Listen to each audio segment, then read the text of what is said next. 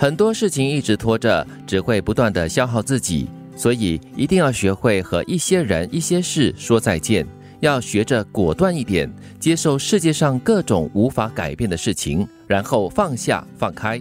很多时候，勇敢的说出再见，才能够迎来新的开始。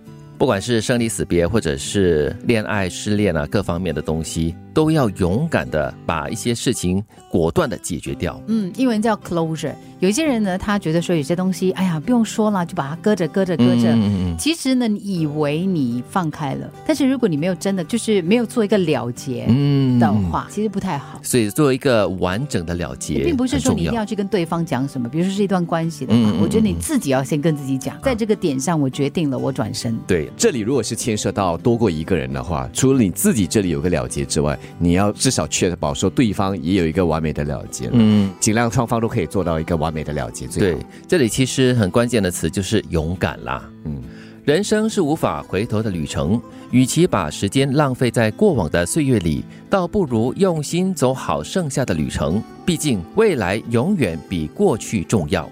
除了未来重要，我觉得现在更重要。因为在人生旅途中，很多时候我们都是要么往回看，要么就往前看，但是就忘了当下你所踩在的这块土地上。但是很多人啊，我觉得是人之常情了。很多时候你就会对过去所发生的一些事情，不管是快乐还是悲伤的，都会耿耿于怀的，然后很难放下，所以你就很难往前走了。我觉得我们常讲活在当下呢，是在这个点上，你要提醒自己，你往前看呢是在创造，你往后看的话，你会停在这个定点上，你没有办法继续向前的，而且不止你，你可能还会影响到周边很多的人。嗯，而且可能是关爱你的人，或者是你爱的人，都会受到影响的。就好像之前我们访费翔的时候讲到，他其实对自己过去的高光时刻一点都不眷恋，嗯，做完了，完成了，不管他有多好多厉害，他放下，继续往前。走，其实如果一个人他一直纠结着，比如说某个大巨星，他觉得说，哦，我曾经这么厉害过的，他永远就活在那个以前很厉害的那个是是是那个状况的话呢，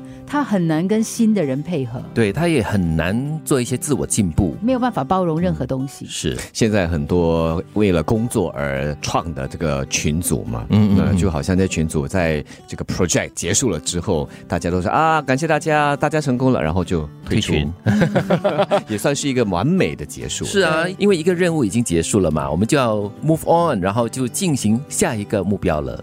我们最大的错误就是把最差的脾气和最坏的一面都给了最亲近的人，结果总是伤害了真正对自己好的人。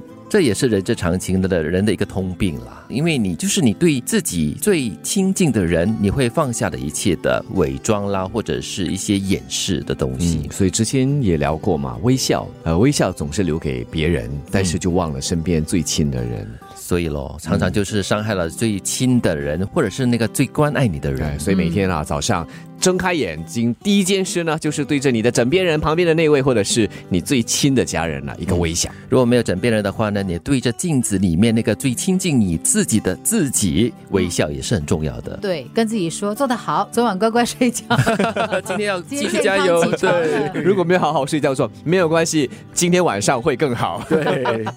很多事情一直拖着，只会不断的消耗自己，所以一定要学会和一些人、一些事说再见，要学着果断一点，接受世界上各种无法改变的事情，然后放下、放开。很多时候，勇敢的说出再见，才能够迎来新的开始。人生是无法回头的旅程，与其把时间浪费在过往的岁月里，倒不如用心走好剩下的旅程。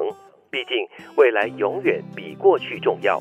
我们最大的错误就是把最差的脾气和最坏的一面都给了最亲近的人，结果总是伤害了真正对自己好的人。